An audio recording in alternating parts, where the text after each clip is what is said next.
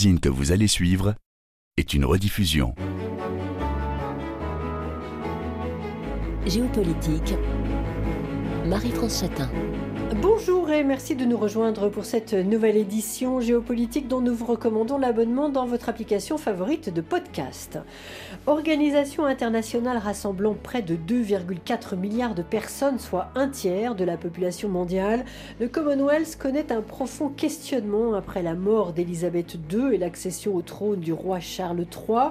Entre aspiration républicaine et demande de réparation post-coloniale, l'organisation héritage direct mais maintes fois transformé de l'Empire britannique s'interroge sur son avenir. Quel ciment va maintenir ensemble ces États en devenant une république en novembre 2021, la Barbade a revigoré les mouvements anti-monarchistes, en particulier dans les Caraïbes, mais aussi en Australie ou au Canada, et nombreux sont ceux qui questionnent en coulisses l'utilité de cette structure et sa finalité.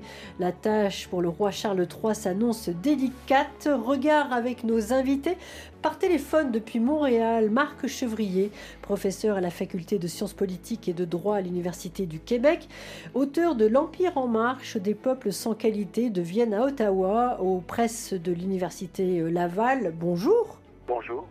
En studio, Virginie Roiron, maître de conférence en civilisation britannique et du Commonwealth à Sciences Po Strasbourg. Bonjour. Bonjour. Laurence Dubois, maître de conférence en études anglophones, spécialiste d'histoire britannique à l'université Paris 10 Nanterre. Bonjour. Bonjour. Le Commonwealth était central aux yeux d'Elisabeth II. Elle y a consacré énormément de temps, participant à presque tous les sommets, effectuant plus de 200 voyages officiels dans les pays membres. Est-ce qu'on peut s'attendre euh, à un tel attachement euh, de la part du roi Charles III, Virginie Roiron euh, oui, euh, oui, parce que euh, déjà c'est quelque chose qui est le Commonwealth, c'est une, organisation extrêmement symbolique. Pour c'était le cas pour pour Elisabeth et ça sera, ça restera le cas. il a tenu, enfin sa mère a tenu à ce qu'il devienne chef du Commonwealth à sa suite, alors que la fonction n'était pas héréditaire. Ça s'est décidé en 2018. Les membres du Commonwealth ont accepté que Charles III enfin quand il deviendrait roi, pardon, devienne chef du Commonwealth à la suite de sa mère. Donc je pense qu'il y a une, un, une réelle, un réel engagement de la famille royale euh, et en particulier du, de, de, la monarchie britannique avec le Commonwealth. Maintenant, ça reste une position qui n'est pas héréditaire, donc euh, pas forcément pérenne euh, au-delà de, de, Charles de Charles III. Laurence Dubois. Le terme attachement est intéressant, je trouve, parce que ça montre bien la dimension presque affective qu'il pouvait y avoir avec la reine Elisabeth. Alors, y aura-t-il la même avec euh, le roi Charles III bah, d'une certaine manière, oui, moi je partage complètement l'avis mmh. de Virginie Roiron. Il a rappelé d'ailleurs, euh, et c'était un élément de sa biographie qui n'a pas d'importance vraiment, qu'il a découvert le Commonwealth dès l'âge de 5 ans quand il est allé à Malte et que ça fait partie de sa vie. Donc lui-même, quelque part, s'inscrit dans cette tradition de sa mère, qui est de dire ce n'est pas juste. Euh, ce, n'est pas juste une sorte de, de, de, de, symbole qui serait un peu euh, désincarné, mm. mais c'est réellement quelque chose qui fait partie de sa vie. Mm. Alors après, la fonction n'est pas héréditaire, ça c'est intéressant de le rappeler parce que souvent on pense qu'il y avait une sorte de package qui était, il devient roi à la place de sa mère, donc il, il, il prend la fonction. Euh, mais le fait qu'elle soit pas héréditaire, ça, ça, a deux aspects. Ça lui donne à la fois, alors oui, ça veut dire que c'est pas pérenne mmh. et que s'il déçoit ou si quelque chose ne convient pas, ça, ça, il, ça peut s'arrêter, mais ça lui donne aussi une plus grande légitimité en fait. Et qui sera en mesure de juger que le roi n'est pas à la hauteur Peut-être euh, le secrétaire de... général du Commonwealth, peut-être les membres les du Commonwealth. membres du Commonwealth oui, plutôt, mmh. puisque euh, le débat a déjà eu lieu sur ouais. qui euh, succéderait à Elisabeth. Il a eu lieu euh, au début des années 2010. Mmh. Il s'est il s'est soldé en 2018 sur ce, sur ce compromis euh, lors du sommet de Londres euh, sur le, le, le, le, successeur au trône et bah, à la suite d'un lobbying assez important de, de la reine elle-même. mais mais le, débat a déjà eu lieu. Alors il aura lieu encore à l'avenir, certainement, au moment de la, de la succession peut-être de Charles, si une figure euh, s'impose. Parce que là aussi, qui, qui? Parce que la, la question, euh, il n'y avait pas vraiment beaucoup de, de concurrence, à vrai dire. Mm. Euh, on avait pensé en 2013 à Nelson Mandela, enfin avant mm. 2013, pendant à Nelson Mandela, mais voilà, euh, des figures comme celle-ci, euh, mais il n'y en avait plus. Donc qui voilà, donc le, monarque britannique a au moins cet avantage entre mm. guillemets d'être de, représenter la continuité et puis et voilà une certaine neutralité puis un héritage, l'héritage mm. effectivement laissé par la, reine Elisabeth mm. dans l'organisation. Alors on va se tourner vers Montréal avec vous, Marc Chevrier. au Canada, le roi Charles III a été déclaré chef d'État samedi 10 septembre. Le jour des funérailles de la reine a été décrété férié pour les employés du gouvernement euh, fédéral. Euh, le roi est représenté dans le pays par un gouverneur général et par des lieutenants-gouverneurs dans chacun des dix États de la, Confédération. Euh, comment ce, passage finalement et comment Charles III est-il perçu aujourd'hui au Canada? Ben, écoutez, disons que le, Canada ne forme pas un bloc monolithique, alors on pourrait peut-être distinguer le, Québec du reste du Canada, même s'il y a des variations régionales dans le Canada anglais. Euh, je dirais que, bon, d'abord, la mort de la reine n'est pas une surprise, bien sûr, elle était attendue. C'est une souveraine qui a été assez peu contestée au Canada comme telle, même si euh, certains voyages de la souveraine au Québec ou au Canada ont accompagné parfois de quelques tumultes. Je pense par exemple à la célèbre euh, visite de la souveraine en, octobre 1964 à Québec, qui été accompagnée d'une émeute qui a été réprimée par la police. On appelait ça même le samedi de la matraque. Et euh, donc, mais en général, euh, c'était une souveraine assez bien aimée qui soulevait assez peu la controverse. même si, bien sûr, il y a eu des manifestations de républicanisme au Québec en particulier, mais qui n'était pas nécessairement dirigé contre la personne même euh, d'Élisabeth II, mais plutôt contre le principe de la couronne ou de la, monarchie. Alors évidemment, l'avènement de Charles III change la donne. Oui, c'est un souverain, qui soulève moins l'enthousiasme. Et s'est fait beaucoup de spéculations sur l'avenir euh, de la monarchie au Canada avec ce souverain, Charles III. Le manque de charisme, euh, de notoriété euh, semblait être toutefois moins fort pour soutenir la monarchie au Canada. Donc, depuis la mort de la souveraine et la proclamation de Charles III comme roi du Canada, parce qu'en fait, la couronne britannique, c'est une couronne qui se distribue sur plusieurs royaumes et qui juridiquement donne, donne naissance à des royautés distinctes. Donc, au Canada, le souverain britannique devient roi ou reine du Canada. Donc, il ne règne pas ici en tant que souverain britannique, mais en tant que souverain du Canada. Donc, en fait, c'est un artifice juridique. Mais donc, Charles III, oui, a été proclamé roi du Canada, donc euh, très rapidement après la, mort de la souveraine. Euh, cela dit, ce qui est peut-être de nouveau, c'est qu'on a assisté, du moins au Québec, à une fronde parlementaire, puisqu'au Canada, euh, tous les, parlementaires, que ce soit à Ottawa ou dans les capitales des États provinciaux, doivent prêter un serment d'allégeance un à ses successeurs. C'est même requis par la, Constitution canadienne de 1867. Et jusqu'à tout, récemment, euh, les parlementaires, même au Québec, souscrivaient bon gré mal gré ce serment. Il y a déjà eu un peu de contestation dans les années 70, mais sans aller jusqu'à un refus déclaré de prêter le serment. Alors, ce qu'il y a de nouveau, c'est que deux partis euh, ont décidé de ne pas prêter ce serment, notamment depuis les élections euh, provinciales du Québec d'octobre dernier. Et euh, l'un d'eux a décidé d'accepter de prêter le serment, mais à la condition qu'on adopte un projet de loi au Québec pour abolir ce serment, alors que l'autre parti, qui est le Parti québécois, pour l'instant, elle est toujours campée dans une opposition déclarée au principe du serment. Hmm. Alors, il est clair que derrière, évidemment, cette opposition euh, se, profile d'une contestation ouverte de la monarchie au Canada. Mais cela dit, il ne faut pas en conclure pour autant hmm. qu'un grand mouvement de républicanisation du Canada ou du Québec est lancé, hmm. puisque c'est quand même le fait de, de tiers partis le, Parti québécois à l'heure actuelle n'a que trois députés sur 125 à l'Assemblée nationale du Québec. Euh, et puis, euh, donc, les, relais dans la société civile sont assez peu nombreux, même si on observe, oui, euh, quelques groupes qui se forment pour l'abolition de la monarchie. mais on ne peut pas parler pour autant d'un grand mouvement général qui, agite la société. Ça ne veut pas dire que le, débat n'ira nulle part, il est à suivre. Mm. en tout cas, si je vous comprends bien, hein, Marc Chevrier, il s'agit principalement d'une contestation de la monarchie.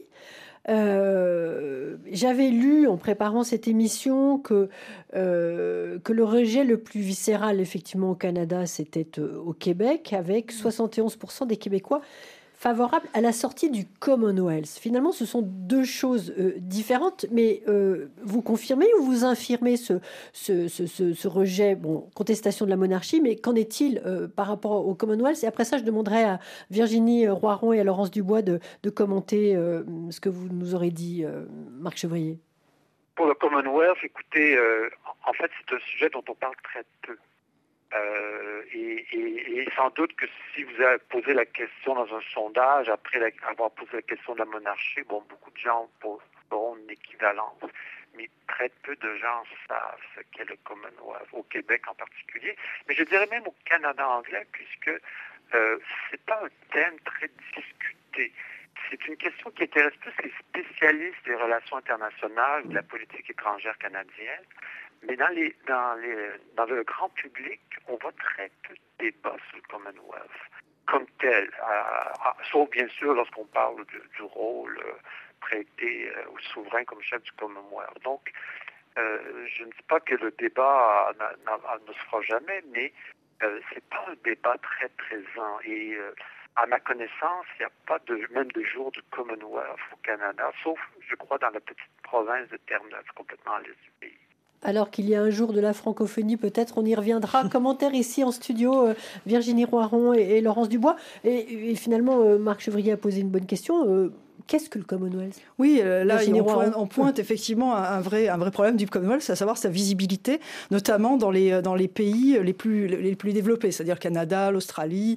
Euh, donc ces pays originels. Alors le Canada était vraiment le, le fondateur du Commonwealth. Hein, c'est euh, avec la création de ce, de ce dominion du Canada au 19e que, que le, Commonwealth est né, en fait, d'une certaine manière au sein de l'Empire.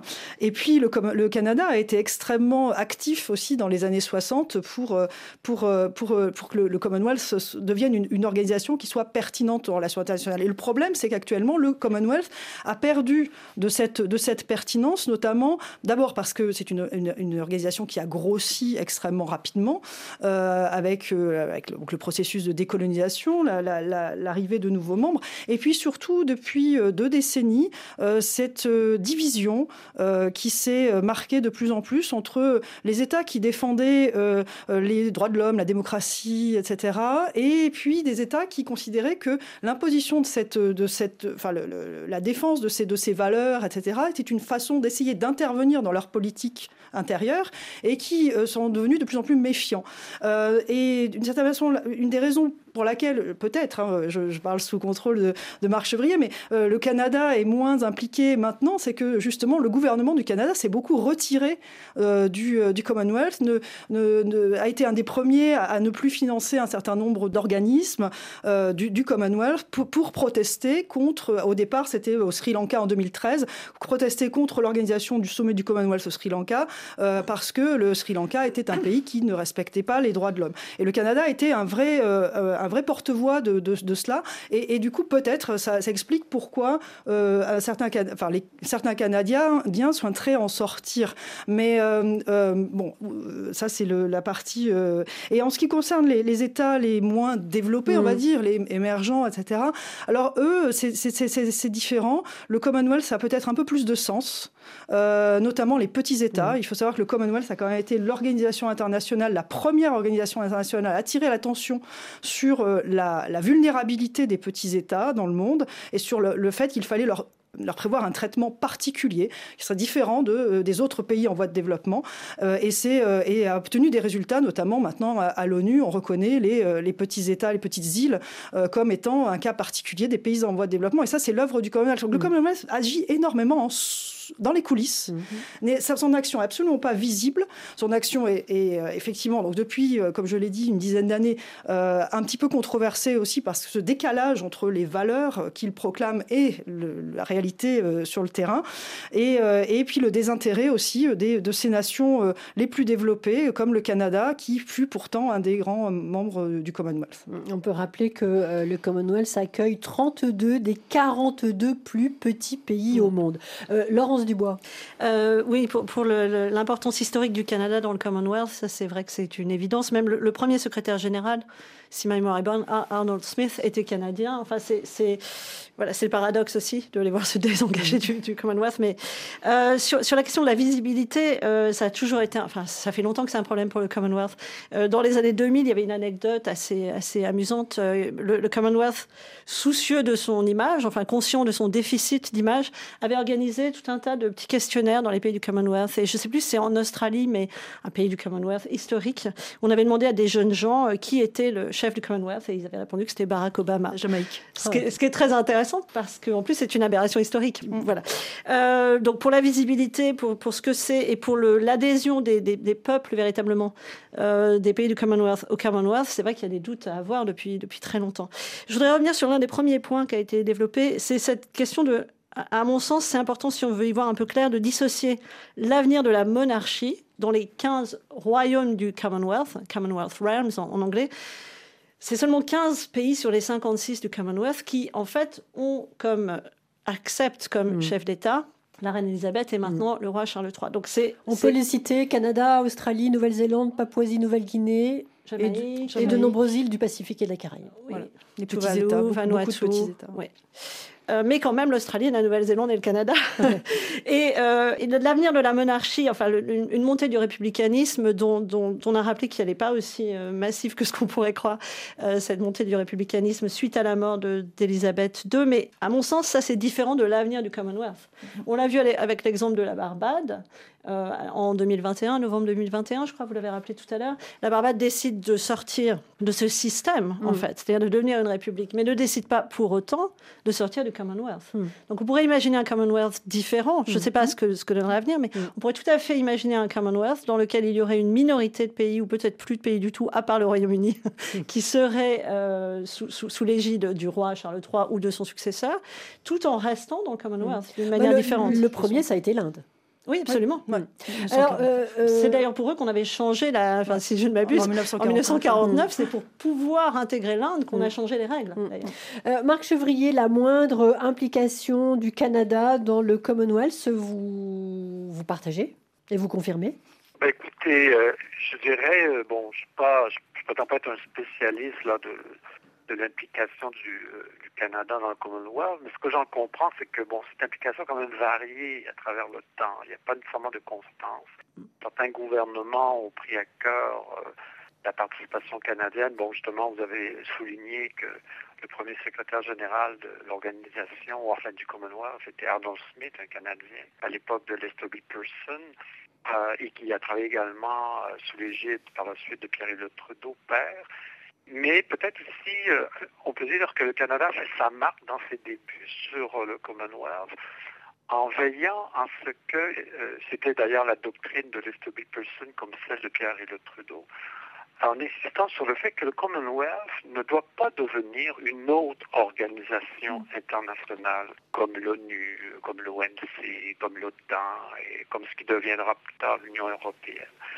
Canada, dans les années 60-70, voulait que le Commonwealth demeure une alliance euh, assez souple de pays qui ont en commun évidemment l'héritage britannique et pour plusieurs la couronne, qui permettent, oui, des échanges parfois très étroits, mais pas sous la forme euh, organisée euh, de multilatéralisme dérivé du droit international.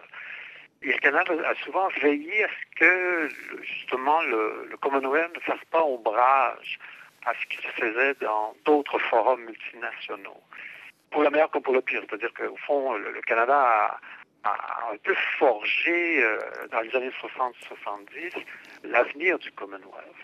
Et, par la suite, bon, euh, certains gouvernements ont, essayé, par exemple ceux de Jean Chrétien, euh, d'utiliser le Commonwealth pour donner au Canada l'occasion de jouer son rôle de puissance moyenne. Et je dirais que c'est peut-être un des éléments qui fait en sorte que le Commonwealth se maintienne encore aujourd'hui. On vous retrouve, euh, Marc Chevrier, avec euh, Virginie Roiron et Laurence Dubois après le journal. À tout de suite. magazine que vous allez suivre est une rediffusion. Géopolitique.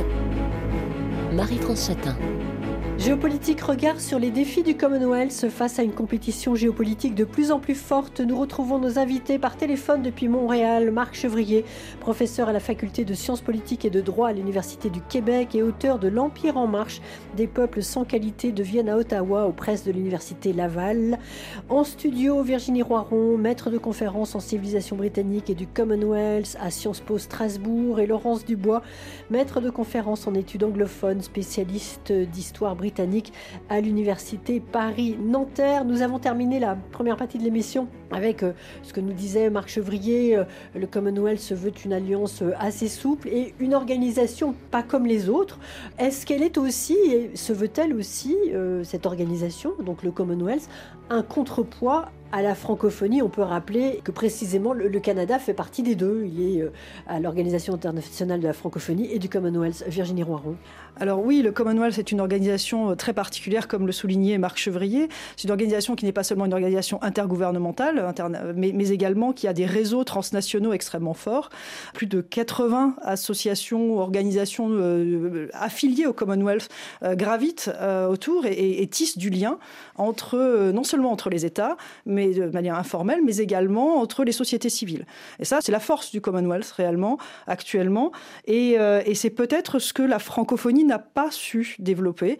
Alors, ce sont des liens qui se sont tissés pendant des décennies, hein, qui sont hérités de l'Empire. Alors, assez, euh, assez euh, bizarrement, le Commonwealth, c'est directement, en fait, il n'y a pas de coupure entre l'Empire et le Commonwealth, c'est une évolution, en fait, au sein de l'Empire, alors que la francophonie euh, est une organisation qui a été créée de toutes pièces au début des années 70 par l'initiative, en plus, d'Africains, et pourtant, le Commonwealth propose une diplomatie réellement multilatérale, où finalement, le rapport de tous ces États avec l'ancien colonisateur, la Grande-Bretagne, est très multilatéralisé, et beaucoup moins, donc, personnel, et euh, et, c'est vrai que le Commonwealth, c'est un espace d'échange, c'est à garder cette philosophie du club qu'il avait au tout début euh, de son existence, et où les États, et pas seulement les États, aussi la société civile, parce que à chaque sommet du Commonwealth, il faut savoir qu'il y a quand même toute un, toute un, une organisation de forums, euh, que ce soit des forums, business forums, ou que ce soit des, des forums pour les jeunes, etc., où se rencontrent des organisations de la société civile qui se réunissent, qui discutent,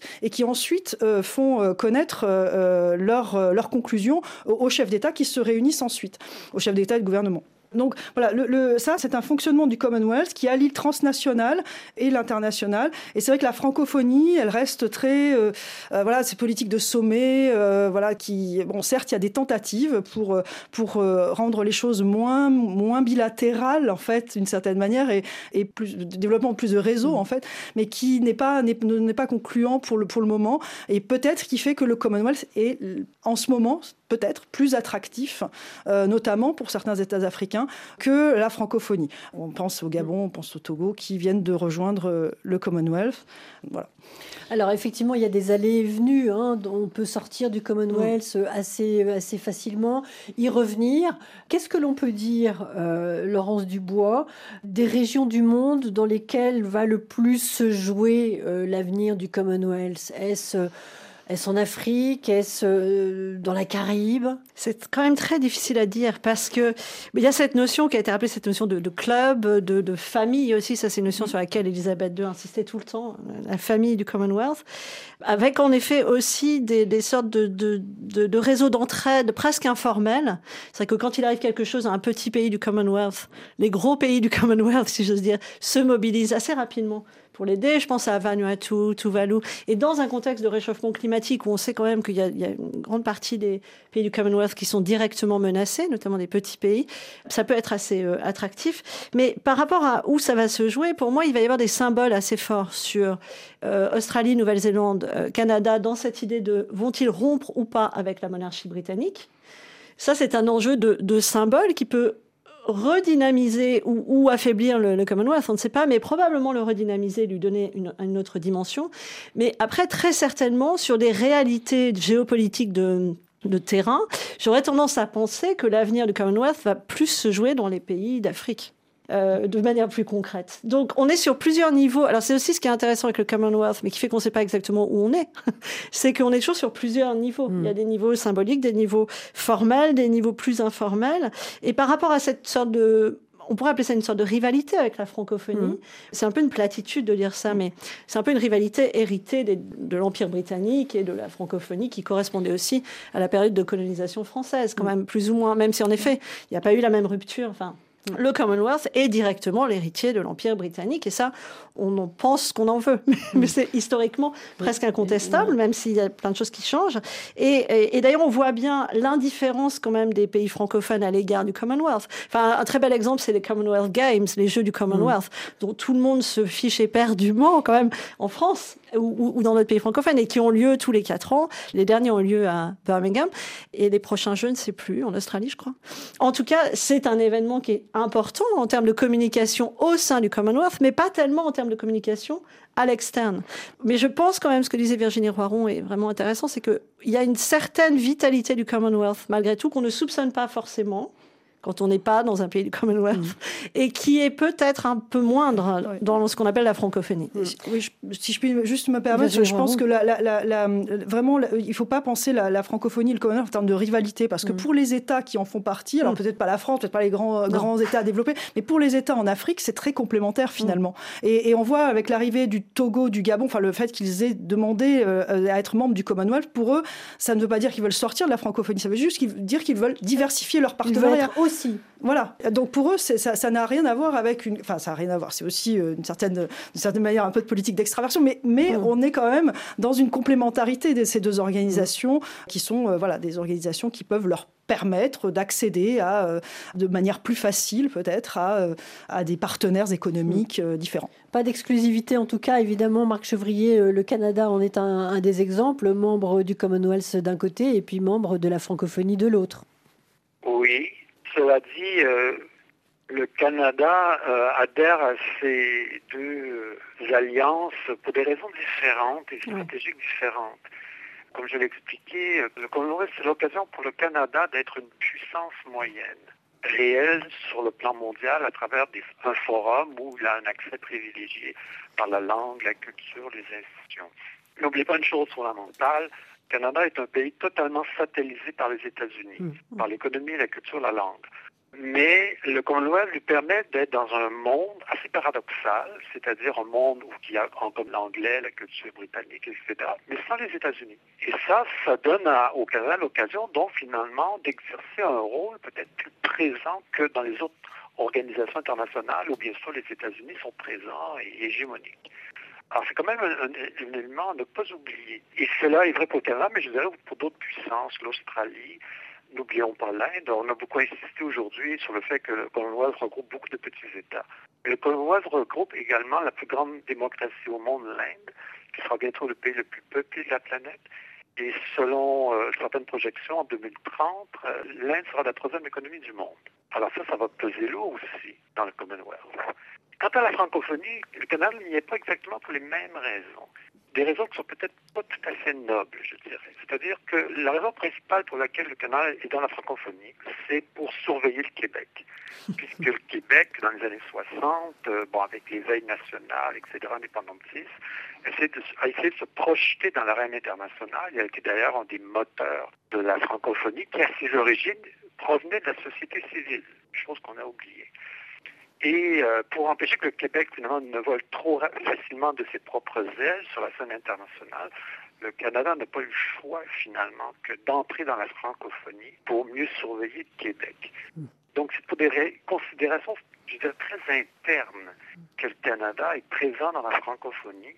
Et souvent, on reproche au Canada de ne pas avoir euh, une politique euh, authentiquement intéressée vis-à-vis, par exemple, de la francophonie africaine.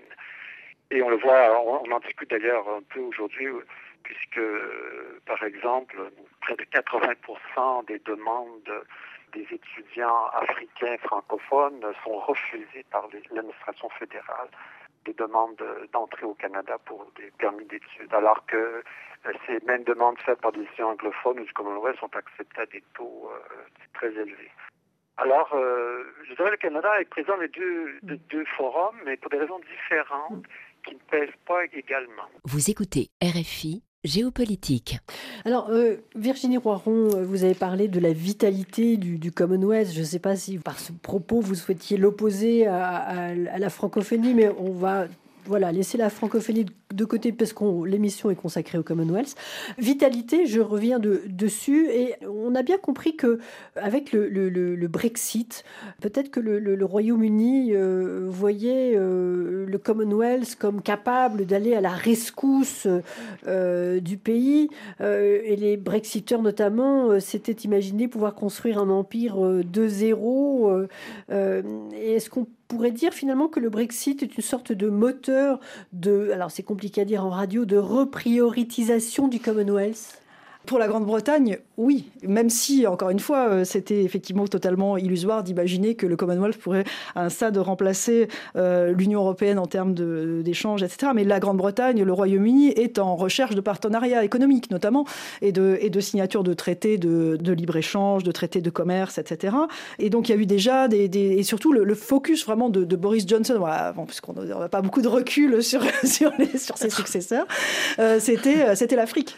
Et donc, euh, voilà, il y a eu des sommets qui ont été organisés en Grande-Bretagne sur. Euh, Boris Johnson souhaitait que euh, la Grande-Bretagne devienne l'un des premiers investisseurs en Afrique, l'un des grands investisseurs en Afrique, y compris en Afrique francophone. Et, donc, renouveler ce partenariat avec l'Afrique. Alors, peut-être, peut-être, alors là aussi, on est dans, l'hypothèse, hein, mais peut-être que cela a permis, d'une certaine manière, au Gabon et au Togo de, rentrer. J'aimais vraiment une hypothèse là. Hein, mais voilà, le fait que le sommet se soit tenu en 2022 au Rwanda, Rwanda, pays euh, extrêmement euh, économiquement dynamique, mhm. mais euh, qui, dont la situation en termes de droits de l'homme et, politique est critiquée pour le moins, donc qui ne respecte pas vraiment la charte du Commonwealth et les valeurs, etc., défendues par le Commonwealth. Le fait que ces deux pays, le Togo et le Gabon soient entrés de manière aussi facile finalement. Parce qu'on a vu, hein, le Rwanda, quand il est rentré en 2009, il a mis le temps, hein, il a fallu qu'il montre que pas de blanche, qu'il montre qu'il euh, s'engageait dans le bilinguisme, qu'il montre que sa démocratie était, euh, était porteuse d'espérance, y compris, et pareil pour le Cameroun, quand le Cameroun est rentré. Voilà, mais, mais finalement, le Togo et le Gabon, on ne leur a pas demandé grand-chose. Euh, et, ça, c'est quelque chose qui, moi, m'interpelle. Euh, m'interpelle sur fond, effectivement, de, ce, cette politique aussi britannique euh, de chercher des partenariats. Est-ce que, finalement, l'entrée du, du, Gabon et du Togo aurait été aussi facile si la Grande-Bretagne n'avait pas des priorités qui sont celles qu'elles sont et n'avait pas, finalement, donné une espèce de, feu vert, mm. même si, encore une fois, hein, ça n'est pas que la Grande-Bretagne qui décide, mais c'est un des grands pays du Commonwealth. Mm. C'est le premier contributeur. Boris Johnson parle du Commonwealth comme étant un engrais miracle pour euh, faire du commerce. Euh, et on parle euh, d'un avantage compétitif hein, à faire partie du Commonwealth en raison de la, de la proximité des systèmes et des, et des des normes, etc. Donc là, on, a quand même cette, cette, ce questionnement-là qui est lié effectivement à la, à la situation post-Brexit. Mm. Donc si on avait d'éventuels doutes sur l'avenir du Commonwealth, se sont bien fondés, sa raison d'être, je veux dire, le Brexit, mm. effectivement, lui donne un nouveau souffle. Laurence Dubois. Bah, pour moi, le, Brexit, euh, la campagne des partisans du Brexit et puis l'après-Brexit, on a assisté à une sorte de retour à la théorie des trois cercles de Churchill. Enfin, un mm. retour. Je ne suis pas sûre que la politique étrangère euh, britannique ait jamais quitté cette théorie, mais cette théorie de Churchill qui consistait à dire que bah, il y a trois cercles, en gros l'Europe, les pays anglophones, plutôt les États-Unis, et puis le Commonwealth. comme c'était en 1948, c'était l'Empire et le Commonwealth, et que l'intérêt de la Grande-Bretagne, c'est de rester vraiment au centre de tout ça, sans vraiment favoriser l'un par rapport à l'autre. Ce qui d'ailleurs a coûté euh, cher à la Grande-Bretagne, puisque De Gaulle, connaissant très bien cette théorie, a, mis son veto en 1963 à l'entrée du, Royaume-Uni euh, dans ce qui s'appelait pas l'Union européenne à l'époque, disant qu'ils ne seraient pas des partenaires euh. Donc évidemment qu'avec le Brexit, ils sont à la recherche de, partenaires et que ces partenaires, ils les trouvent dans ces trois cercles. Le Brexit ne signifie pas renoncer à des échanges commerciaux avec l'Europe, hein, absolument pas. C'est juste qu'il faut redéfinir comment ça se ferait. Et bien sûr, il y a une sorte de, facilité de dire on va essayer de reconstruire tous les liens commerciaux qu'on avait avec le Commonwealth, qui évidemment, c'est très difficile à faire. Parce que malgré tout, ces liens, ils existaient, ils étaient très très forts dans l'après-guerre, euh, ils ont été très forts jusqu'à l'entrée euh, du Royaume-Uni dans l'Union européenne, donc dans les années 70. Et puis, de manière tout à fait naturelle et logique, c'est l'Union européenne qui est devenue le premier mm. partenaire commercial euh, du Royaume-Uni. Donc, ça veut dire qu'au moment où ils sortent, c'est-à-dire en 2020, ils sortent effectivement de l'Union européenne, euh, leurs relations avec les, les, deux autres cercles sont de toute façon affaiblies. Donc ça reste à reconstruire. Même s'il reste cette relation spéciale avec les États-Unis, dont on a vu quand même les effets dans la sombre histoire des sous-marins euh, australiens, mmh. où les États-Unis étaient dans le coup, mais bizarrement les Anglais aussi. Enfin, on se demande pas pourquoi en fait. Le Brexit pourrait, euh, enfin, pourrait, théoriquement en effet, être une sorte de, de, reconsidération du rôle mm. important que peut jouer le Commonwealth mm. dans l'économie britannique. Mm. Mais là, c'est vraiment plus en termes de commerce, échange euh, économique euh, que sur le reste. Je vais, on va repartir euh, à Montréal avec vous, Marc Chevrier. On n'a pas le temps de développer, mais parmi les critiques qui sont portées à l'encontre du Commonwealth, c'est le fait qu'il soit trop UK centré, c'est-à-dire trop centré sur, sur Londres, etc. Il m'est absolument indispensable, je pense, à ce stade on est à la fin de l'émission, d'aborder euh, la colère qui monte parmi les pays membres euh, du Commonwealth pour la, réticence de la monarchie euh, à confronter son, son passé colonial. Qu'est-ce que vous pouvez nous en dire, Marc Chevrier? Écoutez, vu d'ici, évidemment, au Québec comme au Canada, on n'a pas échappé à, la vague de contestation du colonialisme donc euh, sous diverses formes. Euh, il y a d'ailleurs euh, une question dont on parle à Montréal, c'est que la, statue du père la création du Canada en 1967, John A. MacDonald, qui a été aussi le premier premier ministre du Canada, cette statue a été déboulonnée par des manifestants antiracistes et même décapités parce qu'en plus on lui reprochait d'avoir euh, été l'instigateur d'une politique de ségrégation contre les autochtones dont les enfants ont été placés dans des pensionnats. Euh, c'était une décision fédérale de l'époque, etc. Et euh, donc la monarchie, je dirais, indirectement est, atteinte à travers cette contestation.